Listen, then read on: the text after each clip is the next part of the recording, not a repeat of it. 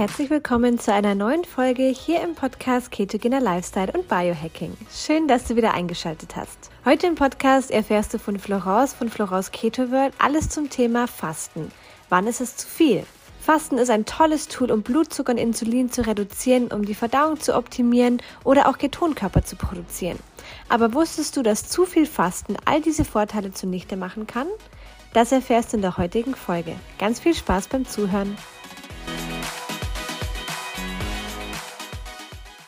Unter der Woche 16 zu 8, am Wochenende auch mal gerne 24 Stunden und naja, alle paar Wochen einfach auch mal vielleicht 48 oder 60 Stunden fasten. Wer jeden Tag fastet, der tut sich nicht unbedingt was Gutes und warum, das erfährst du heute. Fasten ist der Wahnsinn. Fasten ist ein super Tool, um Insulin zu reduzieren, um der Verdauungstätigkeit mal eine Pause zu gönnen um den Blutzucker stabil zu halten, den Insulinspiegel niedrig zu halten, um auch mal die Autophagie zu triggern, also die körpereigene Zellreinigung, das Recyclingprogramm vom Körper und eben auch um die Ketonkörperproduktion heranzukurbeln. Also es macht alles sehr viel Sinn, sofern du nicht jeden Tag fastest. Denn jeden Tag fasten und auch zu viel fasten und extremes Fasten kann mehr Nach- als Vorteile haben. Und ich möchte dir heute einfach ein bisschen verraten, woran das liegen kann, warum das der Fall ist, warum auch bei uns Frauen vor allem Fasten ein bisschen komplizierter ist als bei Männern. Und ja, Fasten ist gang und gäbe. Fasten gab es in der Vergangenheit auch schon immer. Aber dennoch hat man damals auch nicht jeden Tag gefastet. Und unser Motto ist es ja wirklich zurück zur Natur zu gehen, also wirklich auch zurück zum Urzustand. Dazu gehören natürlich auch längere Essenspausen, aber extremes Fasten, wie schon, wie schon sagt, extrem, alles im Extrem, ist nicht gut und deswegen möchte ich heute ein bisschen Aufklärung schaffen. Zum einen kann Fasten als Tool eingesetzt werden, um die Hormone wieder in Balance zu bringen. Vor allem das Insulin, aber auch bestimmte Sexualhormone, je nachdem, was bei dir für eine Problematik vorliegt. Es ist allerdings auch nachgewiesen, dass jeden Tag Fasten deine Cortisolproduktion um 50 Prozent erhöhen kann.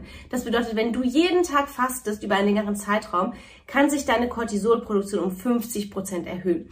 Das wäre ja an sich gar kein Problem, wenn wir nicht auch in dem Alltag permanent Stress ausgesetzt wären. Und Cortisol, das ist eben einfach so eine Sache. Unser Stresshormon hat seine Berechtigung, ist auch positiv. Allerdings im Übermaß, wenn es chronisch vorhanden ist, dann eher kontraproduktiv, vor allem was die Fettverbrennung angeht. Denn zu viel Cortisol fördert auch mehr Insulin. Natürlich kriegen wir mit Fast das Insulin ein bisschen runter, aber wenn wir ständig mehr Cortisol produzieren, dann gleicht sich das wieder aus und ähm, zu viel Insulin stört auch wieder die Ketonkörperproduktion, stört die Fettverbrennung, sodass wir eben uns auch schwerer tun mit dem Abnehmen, wenn wir jeden Tag fasten. Und Cortisol ist an sich nichts Schlechtes, aber es ist halt einfach so, wir haben ja nicht nur den Fasten als Stressor im Alltag, sondern wir haben dann vielleicht auch noch eine Ernährungsumstellung. Wir haben vielleicht auch eine stark restriktive Ernährung, dass du auch deine Kalorien stark einschränkst zum Beispiel, dass du viel Sport machst, auch noch im Fastenzustand viel Sport machst, dass du vielleicht auch in der Arbeit schon sehr viel Stress hast, mit der Familie, mit dem Partner, was auch immer. Da kann Fasten eben mehr ein zusätzlicher Stressor sein, als dass es in irgendeiner Form dir Gutes tut. Deswegen solltest du nicht jeden Tag fasten. Wenn wir fasten, dann sind wir ja längere Zeit ohne Nahrung. Das bedeutet eben auch in der Zeit führen wir keinerlei Mineralien oder Nährstoffe oder Vitamine oder sonst ähnliches zu.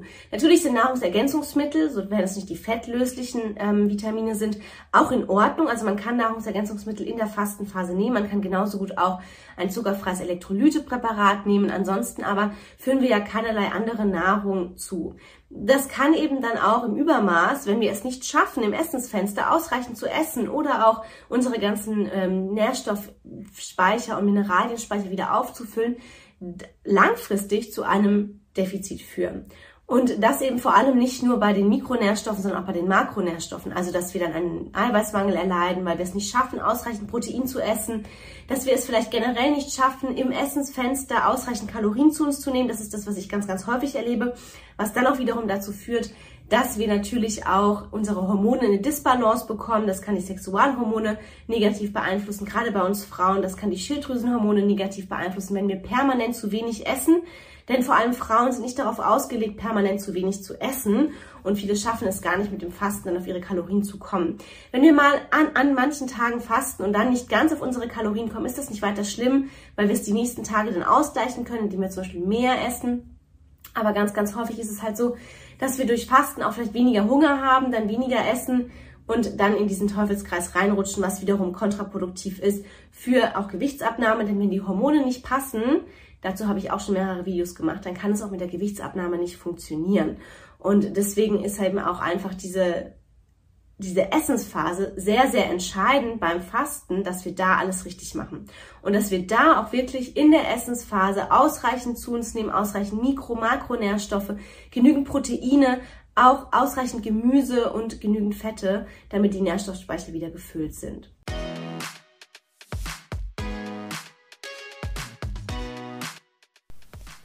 Du hast Lust bekommen auf die ketogene Ernährung? Wir haben für deinen Keto-Start eine kostenlose 7-Tages-Challenge erstellt. Alles, was du brauchst für deinen Keto-Start, sowie zu Beginn eine Einkaufsliste und Rezepte für jeden Tag zum Kochen. Außerdem bekommst du Zugang zu einer Community, die sich schon länger Keto ernährt oder wie du möglicherweise gerade beginnt. In der 7-Tages Hack Your Life Keto Challenge sind auch die beiden Coaches Florence und Andreas und du kannst deine Fragen jederzeit stellen. Den Link findest du in den Podcast Show Notes.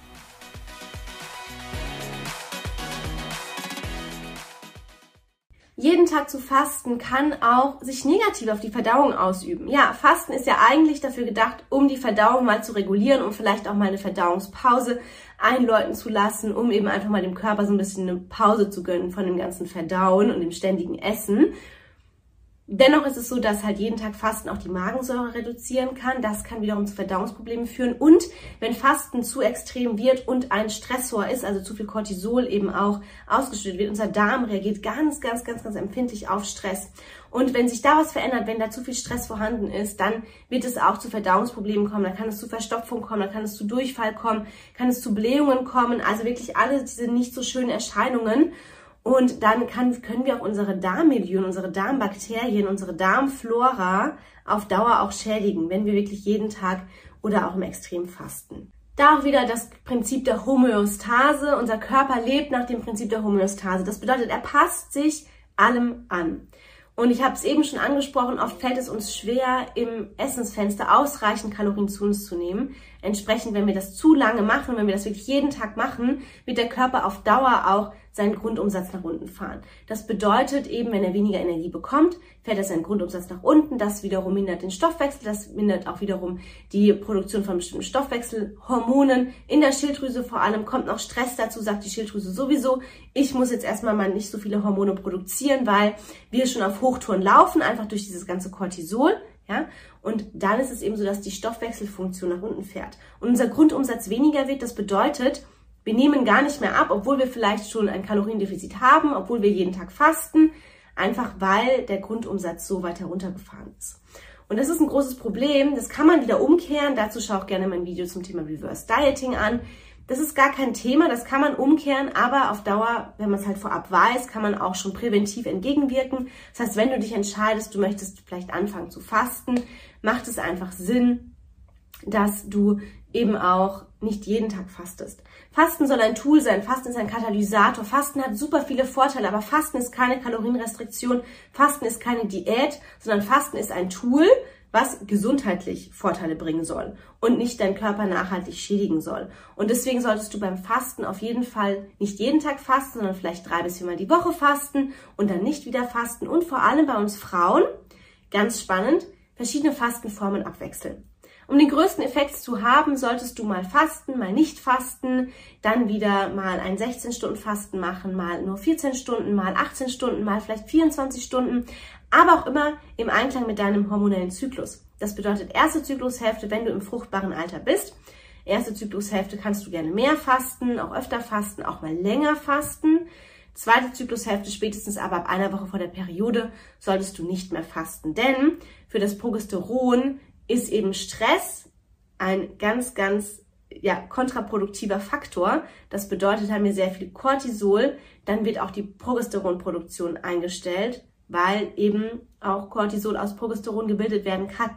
Das bedeutet, wenn wir zu viel Cortisol produzieren, dann wird der Körper irgendwann anfangen, das Progesteron abzubauen, um mehr Cortisol zu produzieren, weil wir in einer Stresssituation sind, in diesem Fight-and-Flight-Mode und das ist eben vor allem in der Zeit, in der viel Progesteron benötigt wird für eine Schwangerschaft, potenzielle Schwangerschaft, für eben auch die Periode und das alles regulär läuft im Zyklus, kann eben einfach da zu viel Stress kontraproduktiv sein.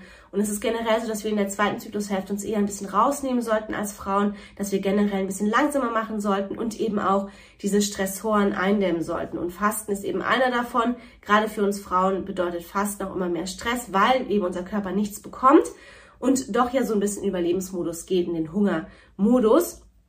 Und auch wenn das natürlich Vorteile haben kann, kann es im Übermaß auch wieder kontraproduktiv sein.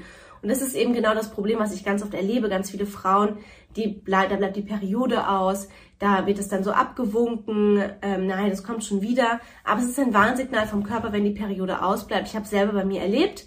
Ich habe extrem gefastet, ich habe dazu noch eine sehr strenge ketogene Ernährung gemacht.